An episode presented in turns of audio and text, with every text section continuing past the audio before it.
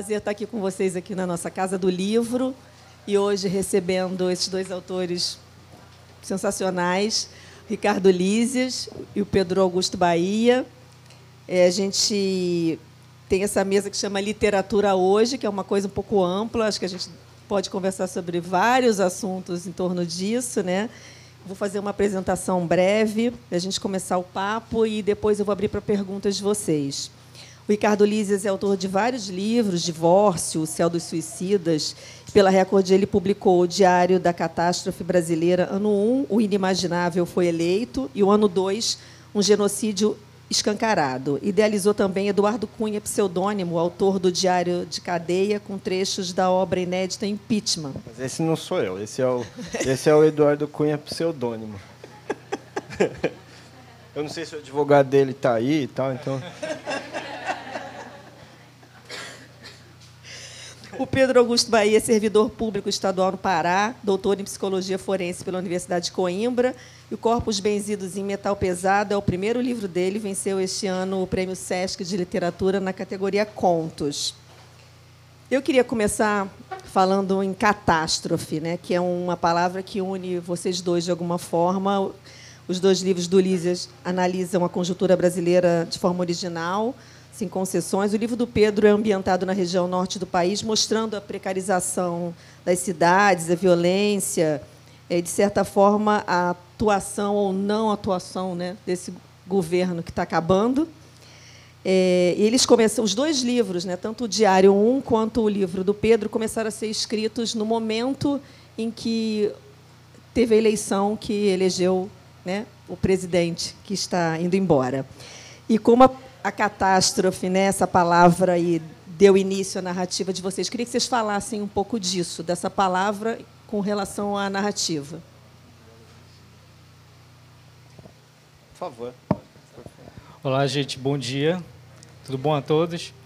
É, primeiramente, agradecer né, por esse momento, essa oportunidade de estar aqui né, diante de todos vocês e principalmente ao lado do Ricardo Lisas. Né, admiro muito o seu trabalho, a sua literatura. E a gente está podendo conversar é, sobre essas temáticas né, que são imprescindíveis é, em qualquer sociedade, né, mas na nossa, nos últimos anos, a gente viu que falar né, de catástrofe é, é, impossível não falar. Né, ela está aí acontecendo o tempo todo, muito próximo da gente. E é, quando foi montada nesse momento aqui, eu achei muito oportuno mesmo, né? Porque quando eu comecei a escrever esses contos, aí quando foi em 2020, durante já a pandemia, é, né, eu tive acesso aos textos do Lisas, né, já do Diário da Catástrofe, eu comecei a rever o quanto, né, aquilo também estava presente não apenas em mim, né, é, eu comecei a escrever esses contos em 2018 mesmo, né, é, durante o segundo, mais propriamente durante o segundo turno das eleições, né. É, havia um sentimento é, de extermínio né, de qualquer grupo. E aí, no livro do Lisa, é, eu achei muito interessante os pontos, eu até marquei, acabei riscando o teu livro, é algo que eu não, não costumo fazer, mas eu precisei marcar isso. Né? É, é, da questão que tu falas muito é, dos grupos minoritários, né, como são ataca foram atacados, né, e como isso já era um sinal né, dessa catástrofe, mas muita gente não, não se atentou. E em 2018, no segundo turno das eleições, foi justamente isso que eu senti, né? Eu comecei a ouvir relatos de amigos, né, e mesmo eu ouvia né, desse ataque à comunidade LGBTQIA+. Né? Então, por exemplo, eu tive um amigo que ele foi participar de uma zona eleitoral, né, ele era mesário, e alguém na fila de votação gritou morte aos viadinhos. Né? Então, assim, ouvir esse tipo de coisa né, gera um sentimento de, de que há um extermínio mesmo né, sendo programado e acontecendo. Então, naquele momento, eu comecei a escrever o primeiro conto, que é O Ano do Delírio, né, que está dentro do livro. É, ele tinha um pouco mais de, de situações relacionadas né, a isso que eu ouvia, eu acabei um pouco é, tirando e colocando em outros contos também que tratam também da homofobia, porque, afinal de contas, quando a gente fala de devastação ambiental, né? Parece que está dissociado da questão também é, é do extermínio da, das, das, minorias, e não é, está totalmente entrelaçado, faz parte de, uma, de um, de um é, mesmo de um projeto sistêmico de extermínio de tudo aquilo que parece ameaça para esse sistema né, que cobra é, que quer lucrar em cima de tudo, da natureza e dos corpos. Né? Então, a Eliane Brum, a jornalista, ela traz essa ideia né, de que está tudo associado. Então, é por isso que no meu livro é, eu achei interessante nos diários do Lísias, né, também ele coloca muito, pontua isso, né, esse extermínio das minorias e do meio ambiente, né, porque está associado. Olá, olá. Bom, bom dia a todos. Obrigado pela presença de todos. Obrigado, Pedro, pela companhia. Aqui está gostoso, né? Aqui, aqui o gerador de vocês é bom. Enfim, é, eu acho, concordo com o que o Pedro disse, né? No geral, quando a pessoa é racista, ela também é homofóbica, né? E ela, ela também destrói é, é um conjunto que vem que vem todo junto e, e, e vem e isso vem na história do Brasil praticamente desde sempre, desde o que nos forma. Mas nós tivemos uma catástrofe. Né? A catástrofe foi que, é, de repente, em, em, vez da nossa luta ter, ter obtido algum resultado né, no combate a isso, ao contrário, essas pessoas dobraram a aposta, assumiram que elas são assim, foram à TV dizer: Nós somos isso, vocês devem votar em mim porque eu sou racista, e votaram. É? é exatamente isso que ocorreu. É, isso foi uma coisa clara, né? foi uma propaganda. Eu colecionei as propagandas, né? De, e era assim que as pessoas falavam: votem em mim porque eu sou homofóbico. E, e nós precisamos combater essa população. Então, e as pessoas votaram. Então, isso não foram todas as pessoas. Né? Isso, isso precisa ficar claro, isso precisa. Quer dizer, isso precisa ser demarcado. Né? Houve, um, houve uma população quer dizer, as, as, como eu posso dizer, se observando os mapas eleitorais, se só as pessoas mais pobres tivessem votado, o presidente seria outro.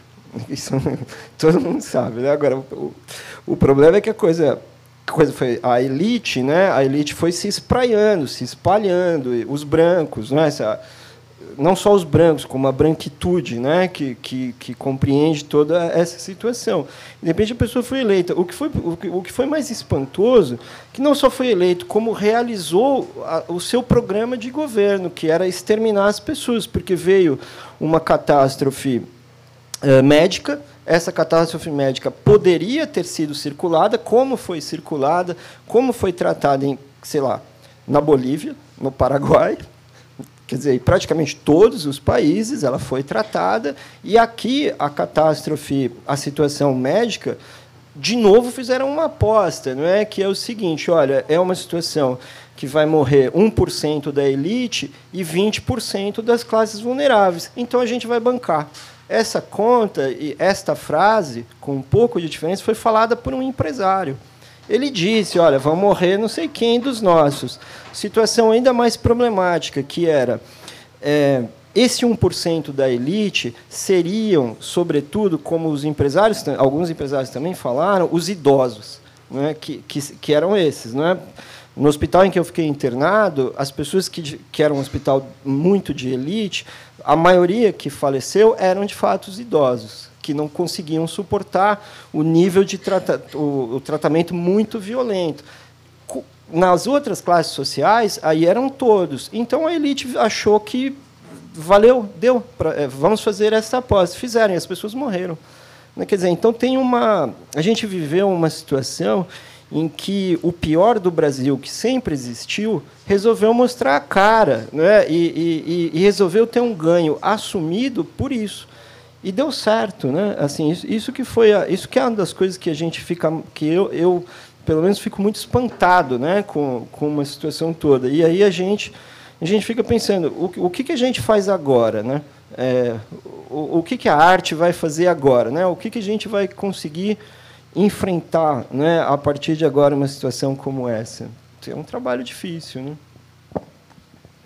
e foi a sua decisão escrever pela primeira vez não ficção. Você, quando começou os diários, que foi no dia que Bolsonaro foi eleito, no segundo turno, você já imaginava que ia fazer um livro ou você começou a escrever?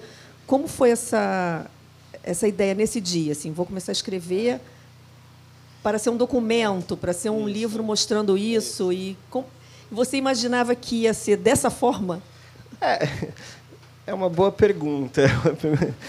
Eu, eu trabalho um pouco, eu começo a fazer minhas coisas um pouco escondido, um pouco e na verdade foi a editora que que me, na verdade foi o trabalho contrário, né? A editora que organizou assim, não, então é, eu estava fazendo as minhas coisas ali, então o editor, o livro tem os dois editores, era o Carlos Andreasa e depois o Rodrigo. Então, os editores é que ordenaram aquilo. Eu estava fazendo as minhas campanhas, os meus estava xingando as pessoas, tá, o de hábito, assim, né? Eu estava fazendo a minha propaganda política ali, eles chegaram e falaram, vamos, vamos tentar organizar isso, fazer um livro, então, e aí eu, eu, eu, e aí eu fiz, né? O livro nesse sentido, como um trabalho editorial. Eu, a, tudo que eu tenho feito nos últimos anos é um arranjo entre uh, os meus problemas, as minhas, as minhas questões e os editores organizando a minha cabeça um pouco difícil, assim. então foi isso, foi isso que ocorreu. Mas até a opção por fazer não ficção, não da forma como você vinha fazendo, que mistura um pouco a realidade com a, eu acho, com a eu, ficção. É, eu acho que no, no nosso momento é, a questão ficção não ficção é uma questão que ela não é a questão central. Né? Eu, eu não sei. Eu acho que existem é que a, a, realidade já está tão problemática já, que, que isso é ficção, isso não é ficção, já ficou um pouco é, um pouco de lado diante de uma situação, não é? Quer dizer, se a o Fernando Bonassi está ali, né? A gente viajou há uns anos atrás. Se naquela nossa viagem a gente tivesse falado desse Brasil de hoje, o pessoal lá ia falar assim: isso aí é inverossímil, né? É, esse, esse, é, dois anos antes do atual presidente ter sido eleito, se a gente tivesse falado, iam rir da nossa cara. Falaram, esse cara não vai ser eleito nunca. Na verdade, é, falaram para mim 20 dias antes. Né? 20 dias antes da eleição, ainda tinha gente falando, isso não vai ser eleito, jamais. Então, a gente precisa enfrentar como, como o Pedro falou, a pessoa vai numa fila de votação e, e ofende o mesário é uma, é uma coisa completamente impensável, assim, é, é, não, talvez as pessoas até pensassem isso, mas uma, um ato como esse ali no meio do era uma coisa fora quando nós nas outras eleições, né? é, então, então tem uma situação para a gente que trabalha com essas criações de discurso, com essas é, é, é, essa situação é muito difícil porque assim a gente tem uma não ficção, uma realidade ficcional, uma realidade inverossímil, não, uma realidade, é, não sei, quando o atual presidente a primeira vez foi falar na ONU, é, era melhor ter mandado Marcelo Adnet, sabe? Assim, porque aí ele porque aí ele ia imitar e aí o, o, o, presidente parecia a imitação do Marcelo Adnet, então se vira uma situação toda completamente impalpável, né? Pedro, você é, falou que começou pelo, pelo conto O Ano do, de, o ano do Delírio. E como você, os outros, para fazer esse conjunto de contos que eles têm uma unidade? Né? Então, é, o mote inicial foi o Ano do Delírio. Né? Quando eu estava muito mobilizado por esse sentimento de extermínio, né, de medo do que queria acontecer, é, tanto é que tem uma situação é, engraçada, mais trágica também, porque eu coloquei um pouco isso no conto, e aí tem a ver com o que o Lisa está falando dessa fronteira, né? que talvez não seja tão o mote principal, porque a gente não consegue manter essa fronteira do que é, é ficção e do que é realidade. Né? Mas eu tomei um porre no Réveillon de 2018 para 2019, né? É, porque eu não queria ver aquilo, é, né? aquele homem subindo aquela rampa. E, e aí foi bem impressionante mesmo isso. Eu trouxe um pouco esse sentimento né, para o conto. E aí depois, o que é que acontece? Quando você começa a produzir né, essas narrativas ficcionais, você começa a entrar num mundo também né, de fabulação.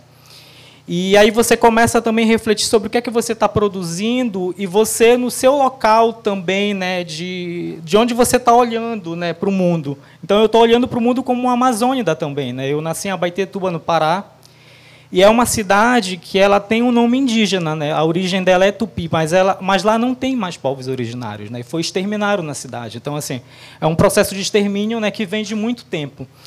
E aí quando eu comecei a refletir sobre isso, eu é, é como se fosse é, uma conexão que você tem também com o seu texto né, e com o material que você está absorvendo. Começou a surgir nos textos, nos contos, também essa questão da natureza. E aí houve aquele episódio entre 2018 e 2019 que a fumaça atravessou o país. Né, não apenas os estados brasileiros, mas também chegou a outros países da América do Sul. E aí você vendo né, pessoas de outros estados né, é, protestando né, é, que a fumaça está chegando lá, mas a gente tem que entender também como é que ela é produzida, né, por que, que ela está sendo produzida em nome de quê. E pensar também numa população que está lá, né, onde essa fumaça está sendo produzida, e como essa população também está sofrendo e sendo explorada. Né, então, eu comecei a, a ampliar, né, a inserir personagens ribeirinhos, personagens quilombolas, né, é, indígenas, que são o meu contato também lá, né, o que eu vejo. É, eu, eu, moro em Abaetetuba, mas trabalho em Barcarena, que é um outro município, que é próximo do polo industrial de Vila do Conde, que é onde está presente as mineradoras, a Lunorte, a Albras. É, há um porto de Vila do Conde que é de escoamento para grãos. Né? Então, agora, por exemplo, há um projeto de é, construção de um porto da Cargill, próximo a Abaetetuba, que possivelmente vai expulsar a comunidade ribeirinha. Né? Então, assim, é, durante esse trajeto de casa para o trabalho são 35 quilômetros. Né? Então, ao longo dos últimos 10 anos, que é o tempo que eu trabalho lá, eu vi a, a paisagem mudar. Né? E não é uma mudança é, sutil, né? que apenas porque eu estou, conheço, estou observando, é uma mudança brusca. Né? Você vê famílias migrando, sendo expulsas né, dentro do seu próprio território. Então, hoje em dia, no Brasil, a gente tem é, populações que estão em exílio. Né? Indígenas que são expulsos vão morar na periferia das grandes cidades, né? quilombolas, ribeirinhos. Então, eu tentei trazer também, né, nos meus contos, um protagonismo para essa população, porque, afinal de contas, quando a gente fala de extermínio, a gente também tem que falar, mas quem é que está resistindo? Quem é que está tentando? É, eu penso assim, quem é que está carregando o mundo nos ombros, né? Então, é, tanto é que o meu livro ele começa com um conto é, num acampamento de madeireiros na Transamazônica e termina com duas transexuais cruzando a fronteira entre o Brasil e a Venezuela. Porque foi o movimento feminista e o movimento LGBTQIA+, que avisou, né, muito, fez muitos avisos de que esse governo, né, dos últimos quatro anos, iria é, implementar um projeto de extermínio. Então, não, não haveria como, nesse livro, eu não retratar isso, né? porque é, tá, para mim é muito evidente. Qual o momento mais difícil da escrita de vocês nesses livros? Qual foi o momento de vocês? Ah, é, só foram todos, eu acho. Eu acho que a gente, pelo menos, a gente, a gente vive, vive uma situação, um contínuo pesadelo, assim, né? E, so, sobretudo, eu acho um momento que ficava pensando, isso não devia ter existido, né? Eu tinha que estar escrevendo outras coisas, né? Eu tinha que estar, eu tinha que, eu precisava, tinha que estar fazendo outras coisas, não é? Vendo, então, é, pelo, eu pelo menos não tenho, eu não tenho um sentimento de bem-estar, assim, é, escrevendo, não é? Não é o que me, é, eu, eu sinto uma tem um mal-estar realmente, né, da situação toda. Então, para mim, para mim é sempre muito difícil e, e só piorou. a, situ a, situação realmente só ficou ficou muito difícil, né? Eu só espero que melhore. que melhore a partir do ano que vem, a partir, enfim, muito. Eu sou de São Paulo, nós elegemos ali um governador. Eles elegeram, né? Eu não. Eles elegeram ali um governador que já começou a entregar as escolas, já vai fazer escola, negócio de escola militar e, e, e não sei das quantas mas pelo menos eu acho que a gente pode ter pelo menos um respiro, né, de uma situação que dê para a gente ter um pouco de é, de tranquilidade. Eu não, eu não espero, eu não a, a, a, literatura ou melhor a redação não é o que me traz assim um conforto, né? Mas pelo menos ele me, ela me é, me dá uma espécie de alívio no sentido de que eu não estou é, é o que eu me sinto não sendo cúmplice, né? Não não participando porque do, do, do meu resto é tudo todos os meus vizinhos, todos é, Dizer, eu, eu, fico ali numa condição muito difícil, né? ali na, na é, em São Paulo. Então, pelo menos com a literatura, eu me sinto, eu não tô, não tô sendo cúmplice nem na literatura nem no meu voto, né? Eu não, que são a mesma coisa. Eu não, eu não sou cúmplice dessa situação. Enfim. É, eu compartilho também esse sentimento de angústia, né, durante a, a produção é, dessa arte, né, dessa literatura porque há esse sentimento de extermínio, né? Então você está é, sentindo que alguma coisa vai piorar e não melhorar. Né? É, mas aí também, quando é, você está escrevendo ficção, é, há uma possibilidade de você criar também perspectivas para os personagens, né? É, perspectivas que podem ser diferentes de, dessa realidade, né? Ou então é, mostrar uma, uma, direção, né? E, e eu, assim, é, durante o período esses últimos quatro anos, eu imagine, eu pensei também muito na questão do afeto, né? Muita gente, aquela coisa do é, ninguém solta a mão de ninguém, né? E, e, em alguns nichos mesmo, né, foi isso, né? As pessoas contaram com os amigos, né, com pessoas que pensavam igual elas, porque o pesadelo estava muito perto. Você tinha um vizinho, né? Você tinha um familiar, um pai, um irmão, né, que pensava como essas pessoas, né, que estão aí no poder. Então, é, embora eu tivesse sentimento de angústia durante a escrita, mas eu tentei também é, meio que salvar os meus personagens, né, de alguma forma. E aí meio que ao longo da narrativa eles vão meio que se salvando também com essa possibilidade de afeto, né, que tem muito a ver com a sua própria identidade também, né. É, por exemplo, é, lá em Abaitetuba tem o artesanato do Miriti, né, que é o artesanato que é feito pela comunidade ribeirinha e tem influência indígena, quilombola. E o Miriti, o significado dele é, é, baseado em uma lenda indígena, né? e só se conhece hoje essa lenda indígena porque uma escritora da cidade foi até a comunidade ribeirinha e fez o registro né, dessa história, porque senão ninguém conheceria. E essa história ela tem a ver com a indígena Uaraci, que significa o nome tupi, é, é a mãe de todas as frutas. Né? Então, assim, é, você tem ali uma história, né, uma cosmologia para aquela fruta, para aquele artesanato. E os personagens eles trazem isso, né, como uma forma de você também ter uma comunhão com a natureza. Né? Então, de certa maneira, eu meio que fui direcionando a narrativa também para mostrar pontos, possibilidades né, de salvação. É só queria complementar o que eu disse, porque um dos, uma das grandes questões, eu tenho a impressão também, é que, por exemplo, não sou eu que sou exterminado, né? Isso é uma coisa muito clara e que para mim precisa ser muito claro diante da realidade toda. Por exemplo, São Paulo tem um extermínio, a polícia extermina uma parte da população todos os dias. Eu faço parte do grupo que dou ordem para a polícia, né? Quando eles chegam perto de mim, eu eu falo para eles. Então isso isso para mim é uma coisa muito forte, né? Eu tenho que ter claro isso o tempo todo. Eu não sou da comunidade vítima. É, então, eu, isso também é um pouco angustiante, né? Se a gente, se a gente tem essa, é, essa, essa necessidade de fazer um texto que seja que tenha uma consciência, uma consciência real, né? Uma consciência uh, uh, de uma situação. Então, isso, isso, causa uma espécie de contexto duro também, né? Para mim. E essa forma que você leva também para os seus personagens, seus protagonistas. É, é, eu tenho, é, exato, eu tenho um pouco de dificuldade, não é, com todas essas situações, personagens e eu nunca sei muito bem exatamente quem são as personagens, não é quem sou eu, quem é o narrador, quem, como as coisas vão um tanto quanto se dando, né? Por exemplo, como nesse livro que é um diário, mas é um diário que muitas vezes também entra em deriva dada a situação toda. Eu não me sinto muito seguro, né? É, eu não me sinto seguro com a teoria literária. Personagem, narrador, tempo, espaço.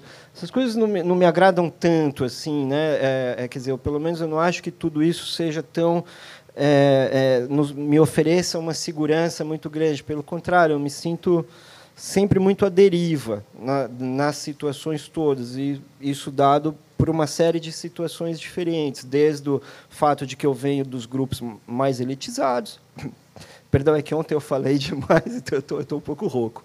E desde que eu venho dos grupos mais elitizados até, até o fato de que eu tenho também uma. É, a gente não. Uh, eu ofereço para o leitor, ou eu provoco, eu tento mostrar para o leitor situações que também são situações complexas, né, de, de, de, em vários aspectos. Então tudo, eu, eu sempre sinto tudo muito à deriva. Né? Assim. Pedro falou na questão. Alô? Não. Falou na questão do afeto e eu queria que você falasse um pouco como isso passa na sua literatura e também tem muito de provocação. Você tem essa coisa de querer provocar o leitor, né? E aí também queria que o Pedro falasse disso, de, da provocação. Como é que vocês trazem o leitor dessa forma, com afeto e ataque, diríamos assim?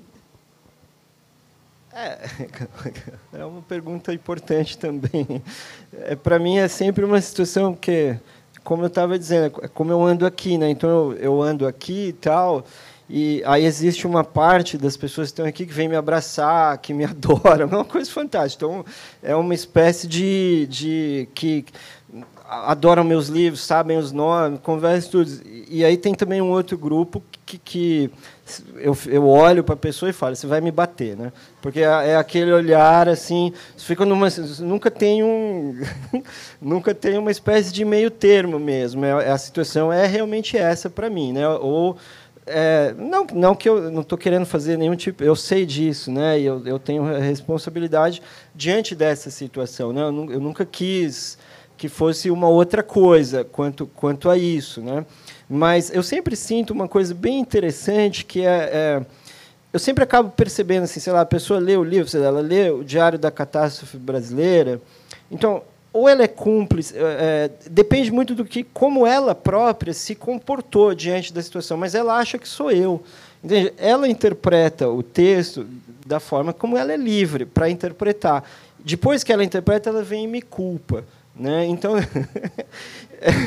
e aí eu levo bronca. Não, broncas eu não levo, porque as pessoas que olham feio nunca vêm na minha frente, nunca vêm na minha, nunca vem, vem me dar uma, nunca. É, realmente a pessoa nunca vai chegar e falar às vezes às vezes vão aos jornais, aí me agridem violentamente nos jornais, fazem essas coisas, achando que vai me, me acontecer alguma coisa comigo e não vai acontecer nada.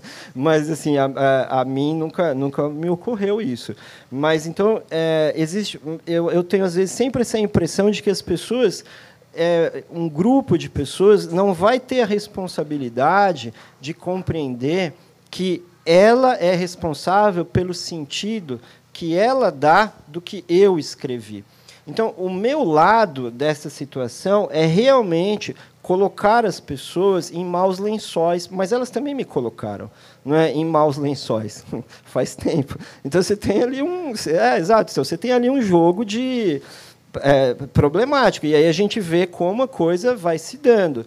Agora, como eu também penso, você se sentir provocado pelas minhas coisas, como as pessoas se sentem, não é à toa que esses generais mandam em tudo, nunca são julgados, fazem qualquer coisa, as pessoas não enfrentam, não, não, não, enfrentam nada, né? As pessoas é, é, e, e, ainda processam a mim, não a eles, né? Quer dizer, esses Pazuello, não sei das quantas, essa gente toda, eles vão todos sair livres, né? Como eles estão ali aguardando. E os processos vão ser contra quem? Contra os artistas, né? Contra é uma, é uma sociedade muito é uma coisa uma sociedade muito dessa coisa do medo assim né? As pessoas as pessoas vão lidar e, e, e, esses grupos esses grupos de poder eles vão controlando os medos das pessoas. A gente né a gente vai vendo olha vocês vão ter medo, porque a gente é uma força armada, esse exército, uma coisa que nunca fizeram nada que preste para o país, nada. a gente está aqui até amanhã, faça uma pesquisa e alguém me arranja alguma coisa que o exército fez de bom para o país.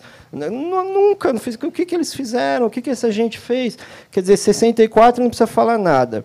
É, o que fazem na Amazônia, bom, nem preciso dizer, mas eu estou do lado de uma autoridade nesse caso. Intervenção no Rio, Marielle Franco. Aí vão controlar a pandemia, 700, quer dizer, mais mortes em qualquer outro país do mundo. Essa gente nunca fez nada e ainda está posando como controladores da situação toda. Não é? É, é, quer dizer, fica tudo. E o pessoal olhando feio para mim e tal. É um negócio louco, assim. As coisas meio, meio. um pouco. Um pouco, sei lá. É um pouco engraçado, na verdade, né? Um pouco estranho também, tudo isso. Né? Enfim. É muito interessante essa pergunta. É, eu estava aqui lembrando do livro do Lisas também, que ele fala em algum momento é, dessa capacidade que parece que eles perderam de imaginar. Eles não conseguem imaginar.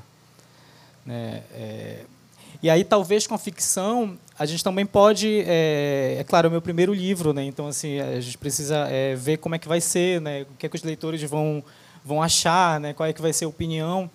É, então, eu não, te, eu não tive algo muito intencional né? O que é que eu quero ocasionar né? com isso mas eu coloco muito essa possibilidade né, de você é, de criar personagens e realidades, né, perspectivas que fazem também leitores né, de outras geografias, que estão situados em outras geografias, né, assim como essa fumaça que atravessou o país incomodou muita gente, né, mas você também atravessar pela leitura e ir até esses locais né, e ver um pouco a realidade. Por exemplo, tem um conto que é o Carne de Boi, que é sobre é, um naufrágio de um navio que houve é, lá na região próximo do porto é, de Vila do Conde, em que estava 5 mil bois vivos dentro da, desse navio e afundou. Né, e a grande parte do, dos bois morreram afogados, e aí então você tem a poluição dos rios, e, e alguns bois que sobreviveram, parte da população pegou né, para se alimentar. Então, assim, é, eu trabalho, como eu trabalho em Barcarena é próximo, quando a gente passava na estrada, a gente sentia o odor mesmo, né? Então, assim, é, houveram medidas sanitárias, né, para retirada de algumas pessoas de lá, né, porque é, é poluição e é maléfico para a saúde mesmo, né? Então, quando eu trago esses personagens naquela realidade sobre algo que é jornalístico, porque está na imprensa esse fato que aconteceu, mas aí eu trago personagens ficcionais, eu crio também perspectivas né, para esses personagens e para que o leitor possa ver possibilidades dentro dessa narrativa, que está articulada com, com a realidade, né, não está dissociado. É, para que as pessoas possam olhar. Então, acho assim, que talvez o grande incômodo que eu possa provocar, né, eu não sei, porque é meu primeiro livro, é talvez dizer, olha, olhem né, para isso. Vocês falam tanto de proteção da Amazônia, vocês falam tanto de é, proteção dos povos originários, de ancestralidade, mas vocês conhecem também a literatura que é produzida lá? Né, porque também a literatura é essa ferramenta né, de, de, de olhar para o outro, de alteridade, né, de, de aproximar. Né? Você não sabe nunca se você vai conseguir, porque é um processo muito individual também, né? coletivo, claro. Mas eu acho que, com os resultados dessa eleição, né, talvez isso te, te, esteja mostrando uma mudança né, de perspectiva da gente. Enfim, eu vi muita alegria, muita comemoração. Né? Na minha cidade, é, ele, o, o Lula ganhou com 70%. Né? Então, assim, a gente via a alegria das pessoas né, se libertando de alguma coisa. Bom, vou abrir para as perguntas agora. Só, só posso só falar uma claro, coisa sobre o que você disse? É bem rápido. O, o leitor, sobre o seu livro, ele, ele vai pensar coisas que você jamais pode imaginar que ele pense. Exato, ele vai, ele vai achar que é, é você que está na história e ele vai achar também, outros vão achar que são eles. Não é? O, ah, sou eu, você escreveu a minha história. Assim, é uma coisa é impressionante. Assim, a, a, as os, os sentidos que as pessoas vão construir são completamente inimagináveis assim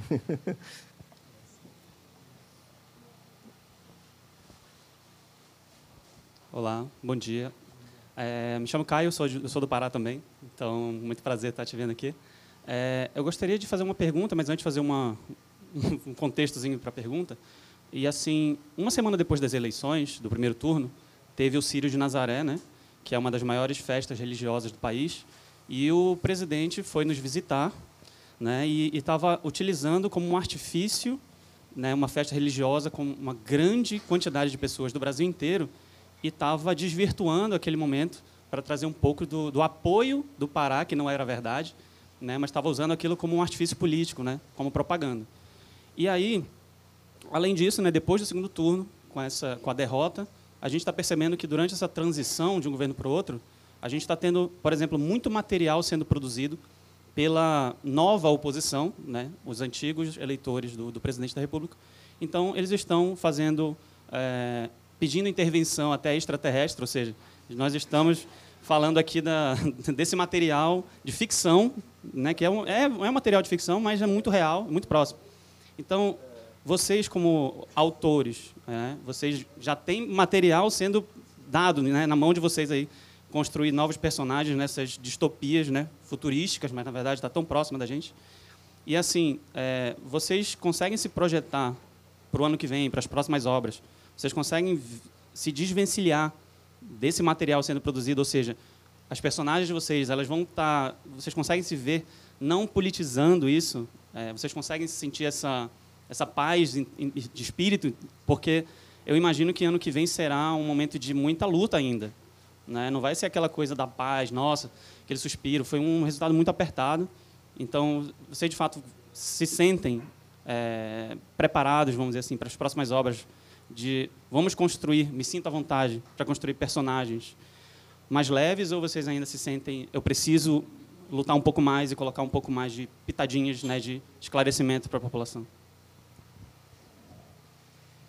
Ah, assim, eu não quero nada dessa gente, né? Assim, é, é, eu quero distância dessas pessoas. Exato, o que eu quero é isso. Eu quero realmente e eu consigo essa distância, porque é, por exemplo, eles não estão aqui, né? Assim, aqui não tem nenhum. Se a gente faz uma eleição aqui, o atual presidente lá, ele não ganha nem para como em Paraty inteira, né? Durante a flip inteira, se se tiver a eleição, ele então tem uma é, a gente vive uma tem que aprender a gente eu, eu quero distância de todas essas pessoas Segunda coisa, eu odeio essas pessoas. Né? Eu, não, eu não sinto nenhum tipo de sentimento que tenha qualquer positividade. Eu detesto essa gente.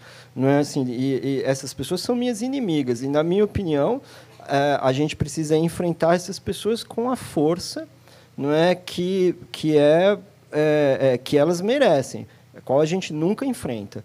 Não é? Esse é um fato. Agora, a impressão que eu tenho, que eu tenho tido do que está acontecendo neste momento é que essa gente, ela, elas na verdade estão fazendo manobras para não serem julgados. Eu tenho a impressão que essa pressão que estão fazendo agora não é para dar um é, alguns é, é que é muita gente, alguns sim estão ali apoiando, mas eu acho que a maioria dessas pessoas está manipulando um determinado cenário, não é para que o que foi o que aconteceu no fim da ditadura, né? Uma coisa muito parecida que assim a gente sai, mas vocês não nos julguem. Se vocês tentarem, a gente é capaz de criar uma um caos absolutamente gigantesco.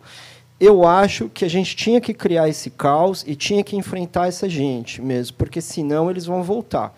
Não é? é e quando eles voltam, a situação é, é, é pode ser é, a gente imagina quem quem que é, é, se o atual presidente já foi, imagina aquele que foi eleito com não sei quanto mais votado do país de Minas, aquele garoto é, é, aquilo vai ser ainda pior. É? Assim, quer dizer, porque, porque é isso que eu escrevi no livro. A gente não conseguia imaginar uma coisa pior até que esse sujeito foi eleito. E foi, a gente também não consegue imaginar uma coisa pior do que a gente viveu.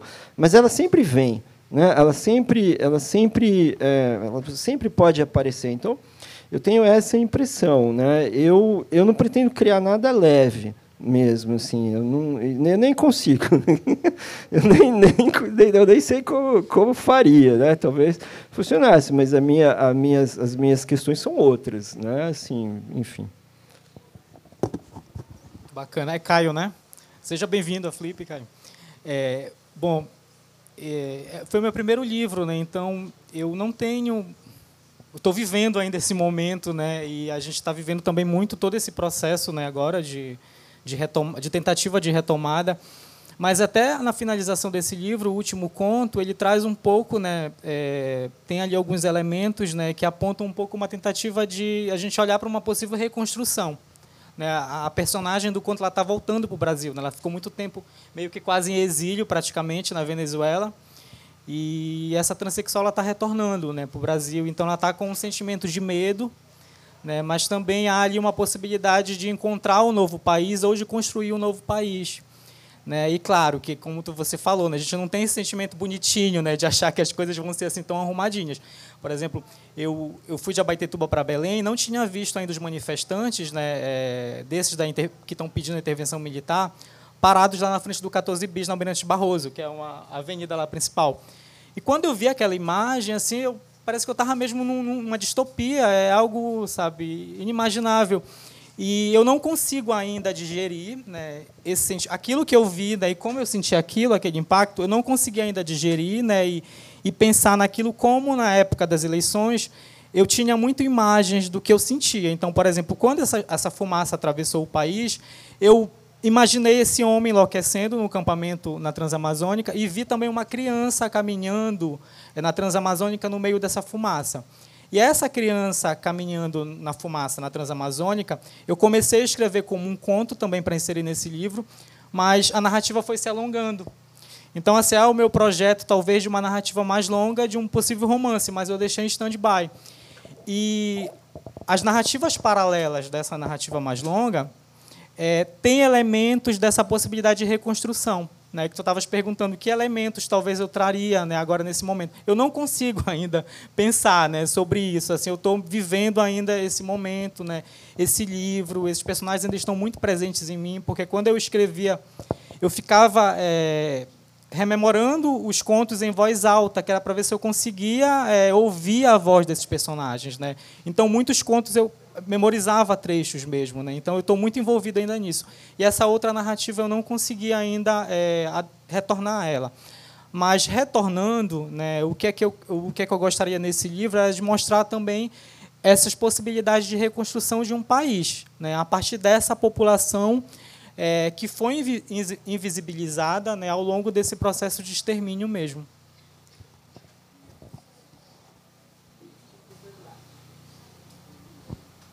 Oi, é, bom dia a todos. Meu nome é Alexandre. Eu, eu fico muito feliz de estar aqui. Eu te escutei ontem, a gente chorou pra caramba, assim, foi muito legal. Mas a minha pergunta era sobre isso. Eu acho que eu fiz tese de mestrado sobre o sul do Pará, mas meados do século passado, né? Mas, mas eu acho muito legal a gente assim falar, ó, vencemos, sobrevivemos, alguns já foram, né? E, mas construir o futuro, né? Então pensar um pouco na Amazônia também com essa perspectiva de cultura, de produção indígena, de coisas para frente. A gente tem que pensar isso para a gente conseguir continuar sobrevivendo, né? Então, quando você vem falando da Amazônia, eu fico super feliz. Meu avô era paraense, meus pais são amazonenses e tal. Eu queria escutar um pouco de vocês essa coisa do para frente, de como é que a cultura pode ajudar. Enfim, eu, eu, eu gosto dessa pegada de olhar para frente positivamente.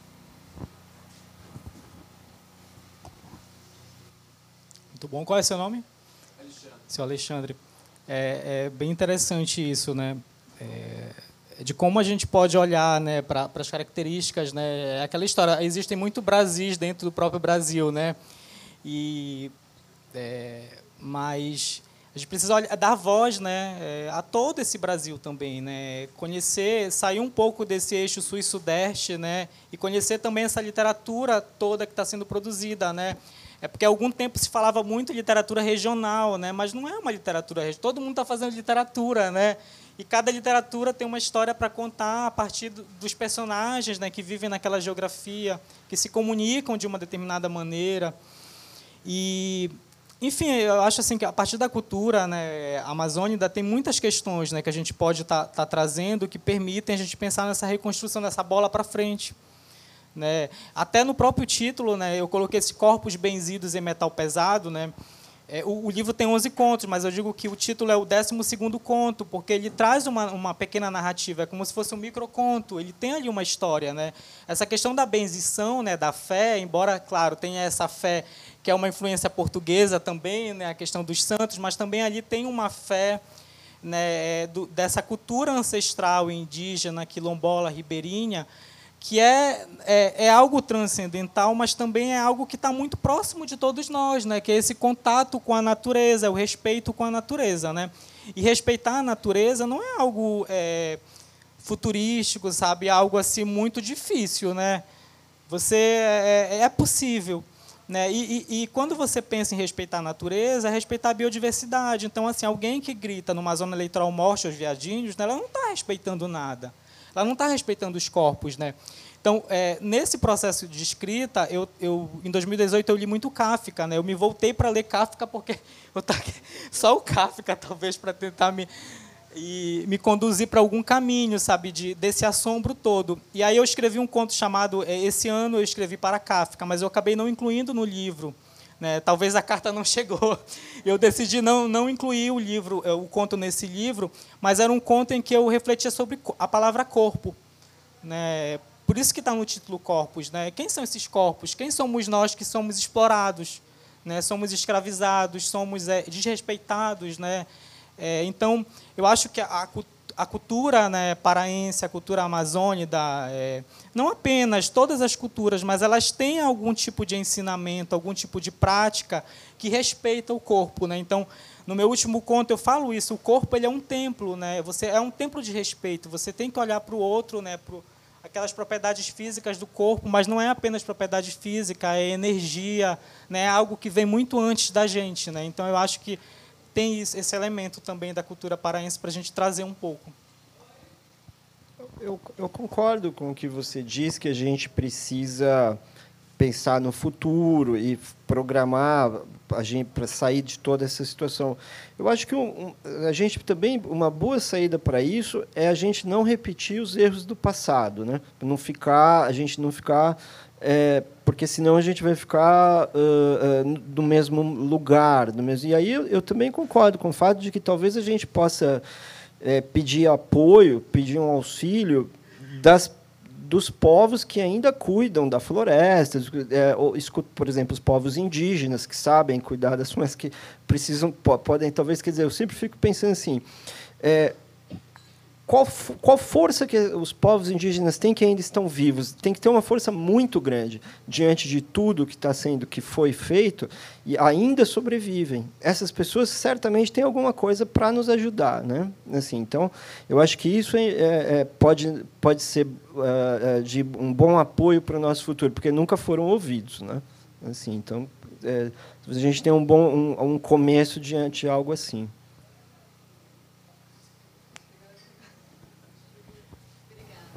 Primeiro, parabéns para os dois. Pedro, é uma felicidade ter você, porque eu acho que a gente precisa sim ouvir essas narrativas, porque só chegando essas narrativas que você consegue provocar empatia. Né, nos outros, o que está acontecendo e tal. Então, eu queria fazer duas perguntas, uma para cada um. Se a esperança para cada um, no Ricardo, está em combate a fake news, se as pessoas conseguem, como é que está isso na sua cabeça?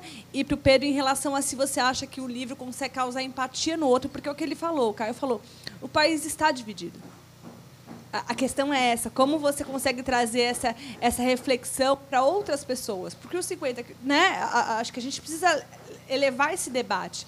Se é no caso do Ricardo em relação a fake news, como é que ele vê isso? E no seu, se é em relação à empatia.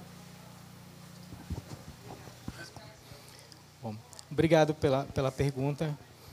É, o Ricardo agora falou alguma coisa, né, que eu recebi como um conselho, né, já que, é meu primeiro livro, que a gente nunca sabe o que é que o leitor vai interpretar do nosso texto, né, o que é que a gente vai, o efeito que a gente vai conseguir. É, embora eu tenha, eu acredito que mesmo com ficção você tem uma intenção, né, tudo a arte tem uma intenção na arte também ali, né. É, mas algumas coisas ali do texto que você vai criando, que vai surgindo alguns elementos, é, eu, eu, não, eu não sei ainda do que é da ordem daquilo que surge, né? Então eu não sei que, se com aqueles elementos o leitor né, vai ter essa interpretação, vai sentir essa empatia, mas eu construo ali elementos, né, que podem possibilitar isso, né? Porque assim a gente está falando de ser humano, né? Então todo ser humano, independente da geografia onde ele está, né, ele está ali é, se comportando, ele está ali sentindo né? Ele está ali se relacionando com outro. Então, por exemplo, a gente está aqui, a gente está aprendendo. Eu estou aprendendo imensamente com todo mundo. Né? A gente está sentindo as energias aqui. Então, é, eu acho que, pelo menos para mim, como leitor, né, porque eu também sou leitor, então, assim, como leitor, é, eu encontrei o meu lugar também lendo outros escritores, né, é, escritores brasileiros, escritores russos. Né, então, é, eu acho que a literatura, essa é uma grande força da literatura que foi para mim, né? Então assim, se foi uma experiência também para mim nesse sentido de conseguir olhar para o outro, né? Eu acho que vai. Agora tem uma questão aqui que eu chamo de nova atenção, que é do pro Brasil, né? Ainda tem essa desigualdade no contexto da literatura brasileira, né? De dizer que quando surge alguma coisa que não é do eixo Rio São Paulo, né? De dizer que é uma literatura regionalista e você já coloca né, no nicho e aí parece que você perde né, a possibilidade de olhar para o texto literário né, e ver ali elementos que também podem estar presentes em um outro, em um outro tipo de literatura. Né? Mas ali você está trazendo uma narrativa que é pode trazer elementos específicos daquele contexto. Então, assim, é, eu acho que tem no livro, né, na estrutura da narrativa, elementos que podem possibilitar, mas só quem vai me dizer mesmo é o eleitor. E tem uma coisa que o Lisas fala no livro dele, que sempre ele frisa no, no final dos parágrafos, que eu achei muito interessante, é que assim, ah, eu sei que, eu, que os meus leitores estão entendendo o que eu estou falando, e os outros talvez não tenham acesso aos meus textos porque não vão querer se interessar. Então tem isso também. Será que essas pessoas que vendem para o mercado a questão do extermínio da exploração né? Elas vão querer ler o livro do Lisas que critica, né? Você não sabe qual é que, é, vai ser o resultado disso. Eu acho que você, eu acho que você tem razão. O termo regionalismo é muito ruim, né? Assim, é um termo que tende a, a, porque ele, ele pressupõe que existe um centro. Mas por que, que o centro não é a Amazônia? Quer dizer, é mero preconceito. Não há absolutamente nada que justifique que o centro e por que, que regionalismo não é o que se faz em São Paulo? Não tem nenhuma lógica. Acho que você tem toda razão. É um, é, como se não bastasse ainda é usado para diminuir, né? Como se o, o outro fosse o porque, porque aí quando vem, por exemplo, sei lá, o francês, para o francês regionalista somos nós, eu e você. Quem está na Amazônia e quem está em São Paulo, que a distância é a mesma, né? Então você fica todo, não tem é uma coisa não tem nenhum sentido, né? Não tem, é só serve para isso, para um controle. Mas assim, é, a, a, sua pergunta é realmente muito difícil, né? Eu vou contar uma, eu vou contar uma situação particular que eu vivi. Eu fui é, eu estava ali numa situação social, assim, da minha classe social e tal, e aí eu ouvi uma pessoa é, falando assim, olha, isso aconteceu, deve ter faz um pouco antes da, da eleição do primeiro turno. A pessoa falou assim, olha, eu não acredito nesse negócio de é, pandemia. Eu acho que não foi tão grave assim. Eu acho que isso daí. Mas veja, estou falando três meses antes da, da eleição. Já é, Para mim, é tudo isso aí é mentira. Aí falou uma frase que eu achei incrível. A frase foi assim: isso aí foi essa gravidade toda foi tudo inventado pela Folha de São Paulo, que teria inventado tudo. Eu, a frase não foi dita para mim, mas eu estava muito perto. Eu fiquei quase 20 dias na UTI. Né? Eu, eu, eu, eu, eu sei perfeito. Eu, eu pensei assim: o que, que eu faço agora? Né? É, eu finjo que eu não ouvi, eu viro, eu vou bater nessa pessoa, não é? Porque eu, eu, é, eu vou chamar de idiota, não é? Eu vou, eu, eu tinha ali uma decisão a ser tomada, né? Naquele contexto, assim, eu, eu tomei a decisão que tinha que ser a mais razoável para minha família ali, porque talvez, sei lá, se eu ouvisse em outro contexto, outra coisa, talvez eu tivesse batido na pessoa, assim, é, é, não, assim, enfim, poderia ter acontecido. Então, quer dizer, como é que a gente lida com uma situação como essa, né? Assim, eu não sei a resposta, entende? Quer dizer, a pessoa estava falando isso tranquilamente. Por quê? Porque provavelmente com ela não aconteceu nada, por algum tipo de sorte. Né? Com... Então, exato, é, é, é uma pessoa, exato. Não existe alguém. Tem alguém aqui que não conhece alguém que. Não tem, todo mundo viu alguém que. Porque no meu caso fui eu, né? Eu fiquei, como eu disse, eu fiquei quase 20 dias na UTI, as pessoas morriam do meu lado. Né, como é que eu posso ouvir isso? E, mas também, então fica nessa situação, o que nós vamos fazer, não é? Agora, não fazer nada nós também não podemos, né? Senão vira, senão vai ser tudo a Folha de São Paulo, como parecia uma coisa, quer dizer, vai ser tudo esse nonsense. Então, a gente vai precisar pensar, né? A gente vai precisar, agora a gente pode começar. A gente pode começar falando como como o Pedro disse, falando, olha, realismo, é, regionalismo, é, é, a gente pode, é, essas pequenas situações, elas podem ir ajudando, desde que a gente consiga somar, né? Desde que a gente consiga refletir numa condição como essa, que é muito difícil, porque o que, que eu penso, né, diante de tudo, é, a gente viveu uma situação na primeira eleição, mas na segunda eleição, como é que 50 milhões de pessoas foram capazes de votar num negócio desse na segunda eleição? É uma coisa inacreditável. É, é, é um negócio que você fica é, vendo tudo que, que nos. O, sujeito foi à TV imitar gente com falta de ar. Depois disse que não imitou. E estava no YouTube. E mostra, no YouTube ele disse que não está no YouTube. Você tem uma coisa muito estranha. É uma situação realmente em que as pessoas são 50 milhões. Não é, não é só o meu prédio. É o meu prédio, é o prédio do lado, é todo o bairro e é, é, é é, então, é assustador, exatamente essa. Exato, é, é. É, é, é uma situação que a gente fica ali pensando. É, e o pior, sabe o que é pior? É que a gente às vezes pergunta, mas quem são essas pessoas? Mas a gente sabe quem são essas pessoas, são os nossos vizinhos. Eu ainda tenho a sorte de não. Porque tem muita gente aqui e tal que ainda é gente da família, não é o meu caso. Quando minha família é muito pequena, não, não vivi isso, ainda bem. Mas é o, é o primo da pessoa, tem gente que é o pai, né? tem gente. Então, talvez a gente possa também pensar o que foi que aconteceu, né? O que foi que aconteceu para que é, uma uma sociedade conseguisse fazer esta segunda eleição em que depois de um genocídio declarado, né, é, assistido por todos, visto, né? É, por exemplo, eu estou falando coisas pessoais, né? Porque eu também não sei falar nada de outras coisas, mas, por exemplo, eu tenho um irmão que vive no exterior. Né? O país em que meu irmão vive é a Austrália. O, o, o governo australiano é de direita. Quer dizer, o que aconteceu? O governo australiano ele organizou tudo, né, de direita, um governo completamente conservador. É, eles fizeram tudo direitinho, quase ninguém morreu. Era só ter feito isso, assim. E nem era um negócio de direita, de esquerda, de tinha que chamar o médico, o médico vai, mas eles me chamam um general que não sabe nem onde fica o norte e o sul. Quer dizer, é, é, alguém acha que isso, isso foi de propósito?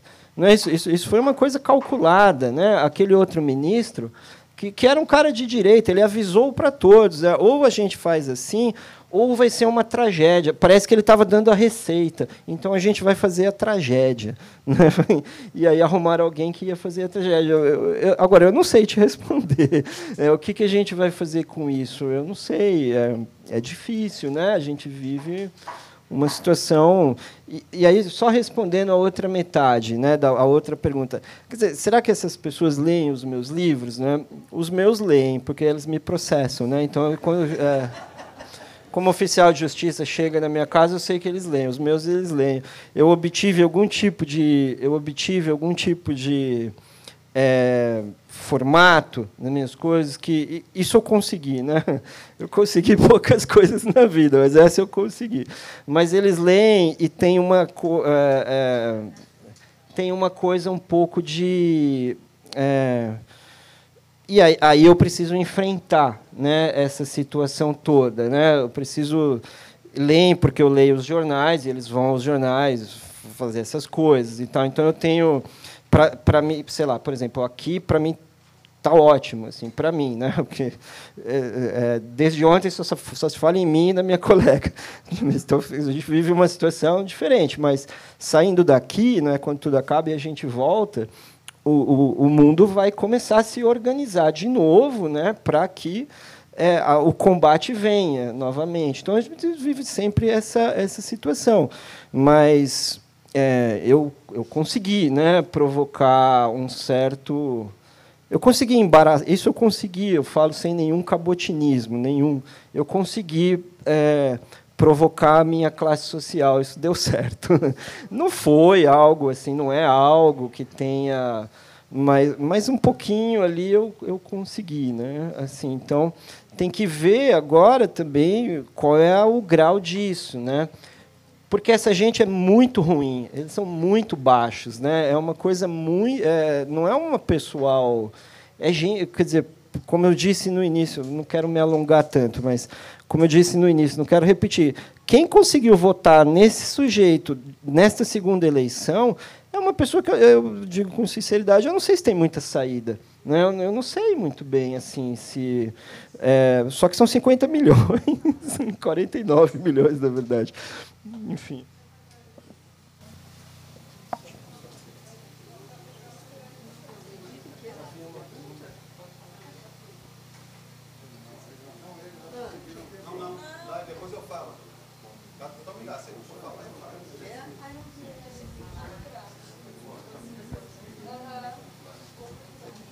É, é bem interessante, assim, eu já está mais um momento presencial, né, esse, esse movimento literário, essa feira, e ter observado assim as transformações dela, quando a gente tinha antes, sem querer pré-julgar ninguém, uma leitura de pessoas que vinham com o seu escarpão de salto palito, que não conseguia andar, e que hoje você acaba vendo a pessoa que vem mais né, desapegada de uma série de coisas, que, que eu acho que é um pouco disso que a gente precisa, mais à vontade e tal, para participar disso.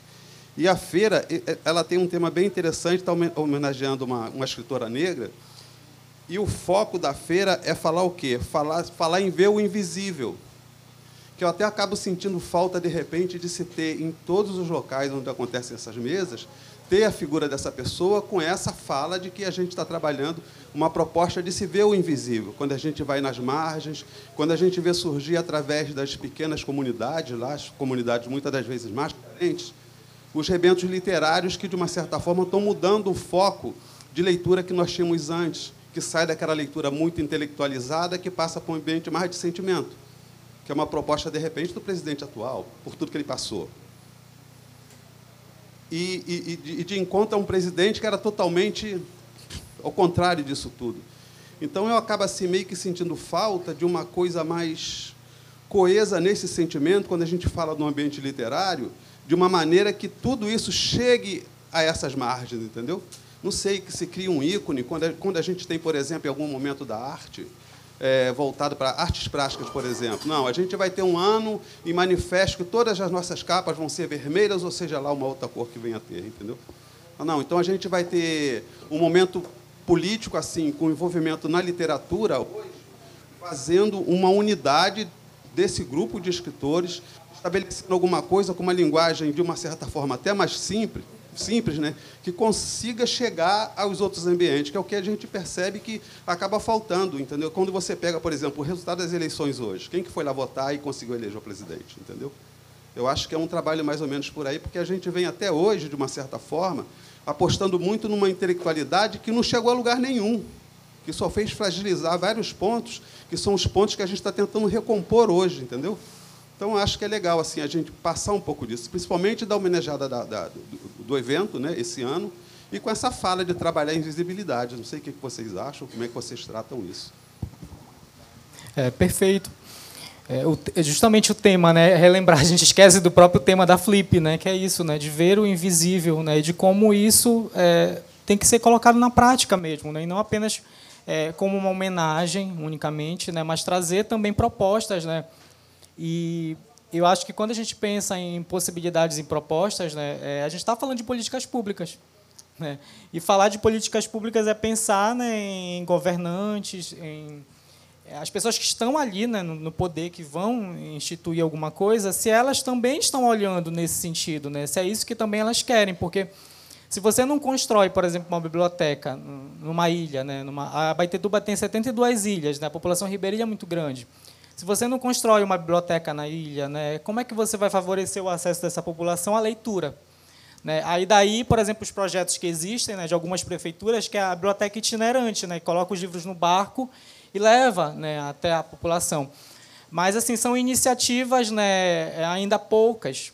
Né? Eu penso que é, é preciso sim é levar o livro né, até toda a população. Né, o acesso à leitura, esse ver o invisível, é levar, né, não apenas produzir literatura que fale disso, né, mas é levar também esse acesso do livro para essas pessoas, né, para que elas possam também né, é ter contato com essa produção. Né, pra, por exemplo, é, na minha cidade só tem uma biblioteca, né, sempre foi só uma biblioteca é, municipal, né, mas não tem livraria. Né, então, assim, é, e tem cidades que não tem biblioteca. Né? Então, assim, eu, eu ia em bibliotecas, né? porque eu tive alguma professora que conseguiu colocar aquela, a, aquele gosto pela leitura. Né? E colocar o gosto pela leitura depende de políticas públicas né? que vão fazer essa inclusão. Né? Porque como é que, que você, por exemplo, eu lembro de uma. Isso. É, eu até registrei porque era elemento para eu colocar numa outra narrativa. Eu lembro de um episódio em 2019 já, que havia algum transporte de livros é, paradidáticos para Altamira, eu acho, é, e de alguma forma esse caminhão ele foi é, desviado, né, destruíram a carga desse caminhão. Então esses livros não chegaram a essa escola e ficou tudo por isso. Né, então quer dizer, é, que tipo de política é essa que não favorece né, a chegada do livro, né, o acesso daquela população aos livros? É, no próprio Bacurau, né, eles mostram isso, né, os livros lá. Então, eu penso que é isso, né? é a iniciativa da política pública, né? de tentar é, trazer é, essa visibilidade. Eu concordo, eu concordo inteiramente. Eu acho que é, acho que a gente tem que ter, de fato, uma desconfiança, uh, porque a intelectualidade também é um lugar de poder. Né? Assim, e você tem toda razão. Se as pessoas que não têm esse espaço de poder possivelmente é um espaço de poder que realmente falhou, né? Porque se as pessoas que não estudaram, né, se as pessoas que não tiveram possibilidade de, de, de, ir à escola tivessem só elas votado, não teríamos passado tudo que a gente passou. Porque, como eu disse, basta olhar os mapas eleitorais. Né? É, só, é só simplesmente fazer isso. Então, acho que você tem toda a razão. A gente precisa realmente desconfiar do que é oficial, né? do que é. A, a, e mesmo a literatura ela não é inocente na história. Né? A, a, literatura ela é muitas vezes, ou os livros, a classe intelectual, eu não sei exatamente o nome, ela também é um lugar de poder, né? em que as pessoas exercem os seus poderes, fazem os seus contatos.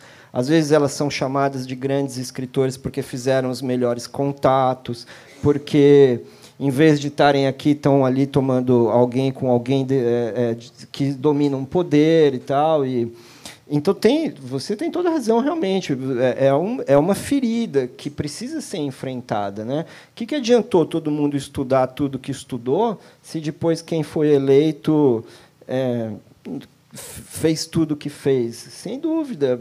Agora, tudo isso é um grande embaraço, né? A nossa comunidade, a nossa comunidade ela está muito embaraçada. Eu acho ótimo, eu quero que se dane mesmo que, que, que enfrente isso mesmo, exatamente. É, uma, é um grande embaraço. Né? A gente, quer dizer, nós tínhamos um cânone literário, como você disse, até alguns anos atrás, que são poucos anos. Né? São anos, se o evento tem 20 anos, é um ano que, que não, não incorporava uma pessoa como Carolina Maria de Jesus, que é uma grande escritora e, e, e acabou. Que não, não tem muito então as pessoas ficam assim, Carolina Maria de Jesus, uma favelada. Não tem nada de favelada, porque é, é, o que importa é o texto dela. O texto dela é um texto do, de, de, um nível que, que está no, como Lima Barreto. Né? Ah, porque é um alcoólatra, James Joyce também era alcoólatra. Então, no, então Proust também era. Né? Então, então, então você tem ali as pessoas. Então não é bem, não é bem isso, exatamente. Você tinha, você tinha um meio que até oito anos atrás, Carolina, nós temos uma homenageada da feira que não faz parte do cânone. Quem fazia parte do cânone? José de Alencar ela tem o mesmo nível de José de Alencar. José, José de Alencar é alguém que não prestava ainda, né? que é escrava, escravagista, era não sei o quê. É claro que isso daí é sinal. Quem é que faz o Quem é que fez a lista? Alguém fez essa lista aí, colocou José de Alencar e tirou Maria Firmina dos Reis. É, é, Agora, o que, que, precisa ficar claro nisso? Né? Essas pessoas têm nome, né? É, fizeram as coisas uma vez, sabe uma vez? Uma vez eu estava viajando e aí eu estava nos Estados Unidos, numa universidade. E aí um professor falou uma coisa que eu achei incrível. Né? Ele falou assim, olha, até algumas décadas atrás, os ônibus americanos eram racistas. Os porque sentavam separados. Ah, por acaso, ônibus, por acaso, é racista? O ônibus é só ônibus, não fala nada. Racista é quem fez a lei. Não é? Você tem que ter um nome, professor, não, não um ônibus. Não é? Ou seja, isso precisa ser colocado. Quem é que fez essa lista? Quem é que está, até poucos anos atrás, dizendo que ele é regionalista e eu sou central porque eu vivo em São Paulo, a pessoa vive. Quem, quem põe os pontos no mapa? Essas coisas precisam ser faladas, as pessoas precisam ser chamadas à responsabilidade. Né? É, então, por isso que eu acho que tem que ter sempre muito cuidado né, com, essas, com o poder. Né? Todo poder é problemático. O poder literário também é um poder. Também é problemático, como os outros. Eu concordo, eu concordo com o que você disse. Mas tem gente, tem gente de salto até agora aí, né? Que diminuiu. Esse pessoal está caindo aí na rua. Ali tem. Então, tem, tem, mas, diminu, mas eu acho que você tem razão, diminuiu bem, porque. Então, tem uma galera que escorrega, pessoas que, que a pessoa veio fazer aqui de salto alto, né? Quer dizer, acho, acho que errou o coquetel, né? Acho que tinha que ter ido em outro lugar escorrer. Eu vi um escorregão que eu falei, mano. Gente, queria agradecer, Lísias, Pedro. Muito obrigada por vocês estarem aqui com a gente. Obrigada a vocês. Tá? Agora eles vão estar autografando aqui os livros. Tá?